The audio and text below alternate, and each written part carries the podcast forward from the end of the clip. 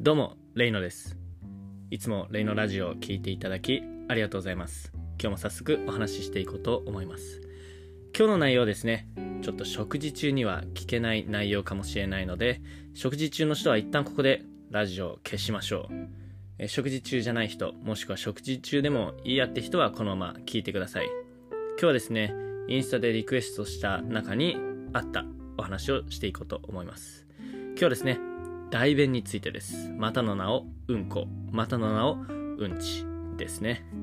僕からこんな言葉が聞けるなんて、って思ってる人もいるかもしれないんですけど、えー、まあ普段その単語を出すことはまあほぼないですけど、結構体にとって大事なことなので、それをですね、お話ししていこうと思います。でですね、弁ですね、弁の内容ですね。弁の内容って、すごく面白くて、なんか食べたもののカスだとか不要なものがほとんど占めてるような感じがするんですけど、実はですね、水分が大半です。水分が60%。そして、次に多いのが、腸内の細胞ですね。腸の細胞の死骸みたいなもんです。それが、20%。で、腸内の細菌の死骸が、えーこれもまた20%ぐらいあります。今だとまあ60、20、20でも100かもしれないんですけど、で、細菌がまた15%から20%って言われていて、まあ15だった場合、残りの5%が、えーまあ、食べ物ですね。なんで食べ物はだいたい全体の5%ぐらいって言われてますね。これがまあ、えー平常な便の構成です。で、ここから水分がこう少なくなってしまったりすると、え便の、まあ、成分がどんどん変わっていくわけですね。で、まあ、食べ物が大半占めてるようなイメージなんですけど、腸の細胞だったり、腸内の細菌だったり、そういったもので、えほとんど内容物が占められてるので、なんなら水分なく物質、別の水分以外の物質でいくと、大半が食べ物ではなくて腸の細胞と、まあ、腸の菌でできているって感じですね。で、腸の細胞ですね。腸の細胞ってすごく速いスピードで入れ替わってるんですね。これがだいたい3日から5日、5日じゃない、えー3日から5日間の間で、えーターンオーバーが起きています。えー代謝回転とか言うのかな？ターンオーバーって日本語で言うと。え代謝回転が3日から5日間の中でターンオーバー入れ替わりが起きてるんですね。なんで、えー腸の細胞ってどんどんどんどんこう入れ替わってるんですね。なんで便の中にもその腸の細胞が結構な分量で入ってるということですね。で、それを考えるとですね、ある一つの、えー問題にぶち当たるんですけど、これがですね、宿便です。宿便って本当にあるの？って話なんですけど、これ、えー嘘です。えこれはですね、広告などで使われる、まあ、マーケティング用語みたいなものですね。一応広辞苑では、その排出されないで、大腸や腸内に溜まっている大便と、まあ、定義されているんですけど、医学用語ではないですね。やっぱり広告とかでこう宿便を出して健康になろうだとか、宿便を出したら痩せられただとか、なんかそういうことが書かれたりするんですけど、なんかこう宿便が健康被害の悪の根源みたいな感じですね。なんですけど、実際、えー腸にこうヘドロのようにこびりついた便、宿便みたいなものは、えー納得してしまいそうなんですけど、これは嘘ですね。だって第一、細胞自体が、腸の細胞自体が3日から5日でも入れ替わりますから、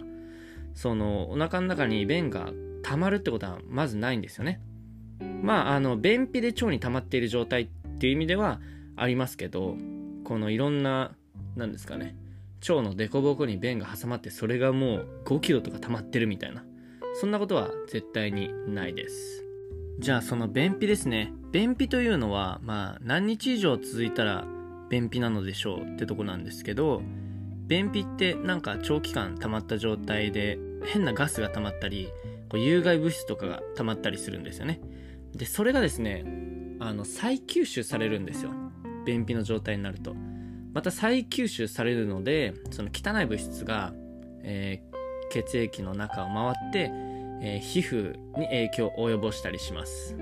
またそのいい栄養が吸収しにくくなります。悪い栄養を吸収して。でそうすると、まあ、ニキビの原因になったり肌荒れの原因になったり。でさらには体臭の原因になったりします。これ僕トレーナーやってると分かるんですけど便秘の人あの匂いで分かります。まあトレーナー全員が分かるかどうか分かんないですけど僕結構嗅覚が人の何倍か分かんないですけど1.5倍かちょっと分かんないですけどなんか僕嗅覚結構強いんであの便秘の人分かります？その体臭口臭で。なのであのこれを言うと島村さんからトレーニング受けにくいって言われたりするんですけどでもその匂いでも分かったりするので、えー、やっぱり体臭が便の匂いに、まあ、ほのかに香るみたいなすごい嫌だと思うんであの腸内の環境は絶対整えておくべきだと思いますねで何日間ちょっと話ずれちゃったんですけど何日間便が出ないと便秘なのでしょうなんか女性とかだと何日間か出なかったら便秘みたいなイメージがあると思うんですけど、えー、そうじゃないです1日1回出なかったらもうすでに便秘ですね。はい。良好な腸内環境であれば、排便は必ず1日1回は出るっていう感じですね。で、やっぱり便が出ないと、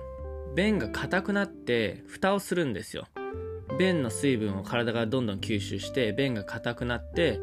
えー、どんどん便が便を蓋をしていきます。で、その悪循環ですね。そうすると便がどんどん出にくくなってしまうので、えー、まあ僕ライズアップで働いてる時に一人お客さんでいたんですけどあの腸閉塞ですね腸がこう蓋蓋をしてしまって詰まってしまうで1週間以上出なくて結局こう病院送りになった方がいます。でそういった方って我慢してしまったりとかあと単純に出なかったりとかなんかそういう方が結構多くてまあストレスも影響するとは言われてるんですけど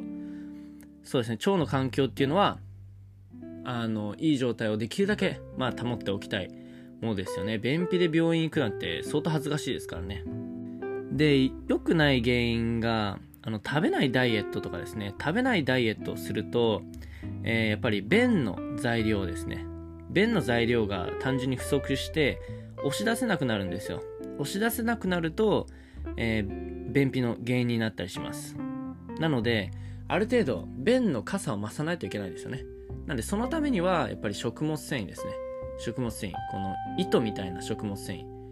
これはまあもやしとかレタスとかそういう糸みたいな食物繊維。ともう一つがヌルヌル系の食物繊維ですね。これが、えー、まあオクラとか納豆だとかあとバナナとかにも含まれます。なんでこういうものを取るといいですね、えー、それとですねこんにゃく。なんかこんにゃくって食物繊維豊富で、えー、なんか水溶性食物繊維入ってて結構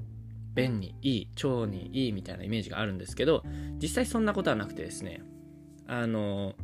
大体スーパーで売られているこんにゃくっていうのは、えー、水酸化カルシウムというものが使われていて糸系の食物繊維になってます。ぬるぬる系の食物繊維じゃないんですよね。糸系の食物繊維です。でこの糸系の食物繊維っていうのは注意が必要で取りすぎると便秘になるんですよ。そう糸系の食物繊維って取りすぎるとそれで蓋をしてしまったりするので逆に便秘になったりするんですよね。なので糸系の食物繊維だけ取ればいいってわけじゃないんですよね。なんで糸の食物繊維以外の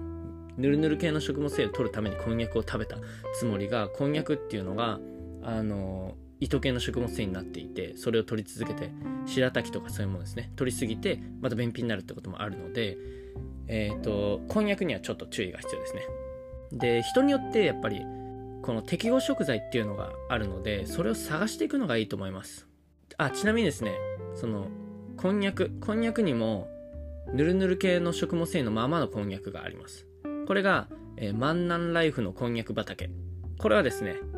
あのぬるぬる系のまま水溶性の食物繊維のまま結構純粋なこんにゃくらしいのでなんか割となんか僕は好感を持ってます。ただ糖質も一緒に取っちゃいますけどね。で僕ちなみに僕の適合食材はですねバナナとオクラ。あと大豆とかですね。この辺がすごくいい感じに合ってます。特にバナナはですね食物繊維が豊富で水溶性も不溶性も両方入ってるのでしかもご飯よりも何ですかね糖質量も少なくて結構お腹に溜まったりするのであとはこうなんか幸せホルモンちょっと忘れましたけどドーパミンとかセロトニンとかの材料が入ってるってちょっと聞いたような調べたようなちょっと忘れちゃったんですけどなんかいい材料があったりするので僕はバナナ結構、えー、好きですね。そしてですね理想の便ってどんなものなのっていうお話なんですけど理想の便はですね1個しかないですよね。タイプがまあ6個ぐらいあ5個か。5個ぐらい大体あるんですけどその中でも1個だけですね。基本的にえっ、ー、と確か日和み腸内の環境って日和見菌が7そして善玉菌が1悪玉菌が2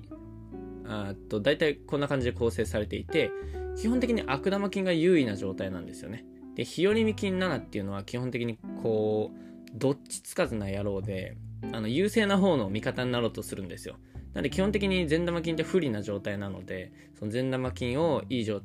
あの増やした状態に保っておかないといけないので食物繊維とかがこう何ですかね腸内細菌の、えーと、材料餌餌になったりするので食物繊維をしっかり取るといいですね。あとはまあ何ですかね。乳酸菌とかオリゴ糖とかなんかそういうものが腸内細菌の材料になるのでその辺をまあ狙って取るといいと思います。あとは腸内にはいいのがこうぬか漬けとか納豆とかあと味噌汁とかあとはキムチとかもそうですね。僕はちょっと仕事柄接客なのでキムチはあの次の仕事まあ毎日ほぼ仕事あるのでキムチはもうここ何年も取ってないって言ったらちょっと嘘になりますけど、まあ、2連休とかがないと食べれないのでキムチすごい好きなんですけどね基本的にはえー、食べないようにしています。で、便、ちょっと話がまた、あの、脱線したんですけど、あの、便の理想的なタイプですね。便の理想的なタイプがですね、もう1個しかなくて、その、善玉菌が優位な状態な健康な便っていうのが、これがですね、バナナ型、バナナ型うんちらしいです。バナナ型うんちはですね、あの、水分量がまあ70から80ぐらい。で、黄色とか、黄土色そんな色をしてるみたいで、で、だいたい量がバナナ1、2本 ?2、3本なんかそのぐらいの量らしいですね。で、匂いがきつくないようです。赤ちゃんのはなんかビフィズス菌が多いので甘酸っぱい匂いがするらしいですね。で、硬さが、硬さが、えー、歯磨き粉ぐらい。はい、そうなんだ。で、排便するといきなりストーンと気持ちよく出る。軽く水に浮くとベスト。すごい細かく書いてありますね。読んでると照れますね。で、もうこの他はほぼ悪玉菌が優位なんですけど、あとひょろひょろうんちとかですね、水分量がちょっと多いやつです。で、うどんが3本ぐらい重なったぐらいの細さで、ちょっと黒っぽい。水分が多い85%ですね。匂いがきつくて柔らかいみたい。で一度には出ず数回に分けて出ることも残便感があるとうんで次はですねガチビシャうんちって書いてありますねガチビシャうんちっていうのがえっ、ー、とカチカチとえっ、ー、とビシャビシャ交互に起きるパターンですねこれがまあ水分量が行ったり来たり、まあ、腸が過敏に動いちゃってるまたはこう水分吸収異常が起きている状態ですね、まあ、水分、えーと吸収異常が起きる原因としては主な原因がストレスです。やっぱりこう、腸とストレス、腸と幸せホルモンっていうのが、こう、すごい